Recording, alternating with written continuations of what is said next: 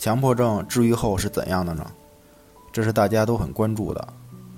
有些人就没什么问题了，有的人还会有残留。这里有一个关键点，就是好了的人，即有残留的，也不会再关注了，不会大惊小怪、惊慌失措了，这就是痊愈。而美好的人共同点就是，不允许症状的存在，一定要赶尽杀绝。就是认定，只要强迫症好了，我就可以专心学习、努力工作，做出一番事业了。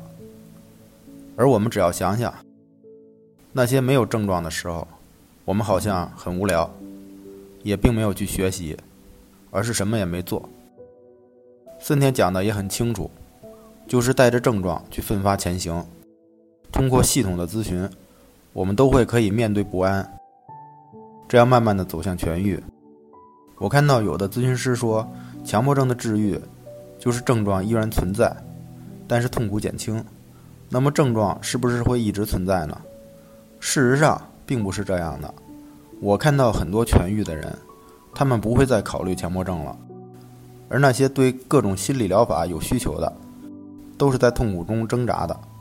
而痊愈的人，你跟他谈心理学，他是毫无兴趣的。所以强迫、社恐、焦虑、抑郁。它并不是义务，而我们本身就是正常的。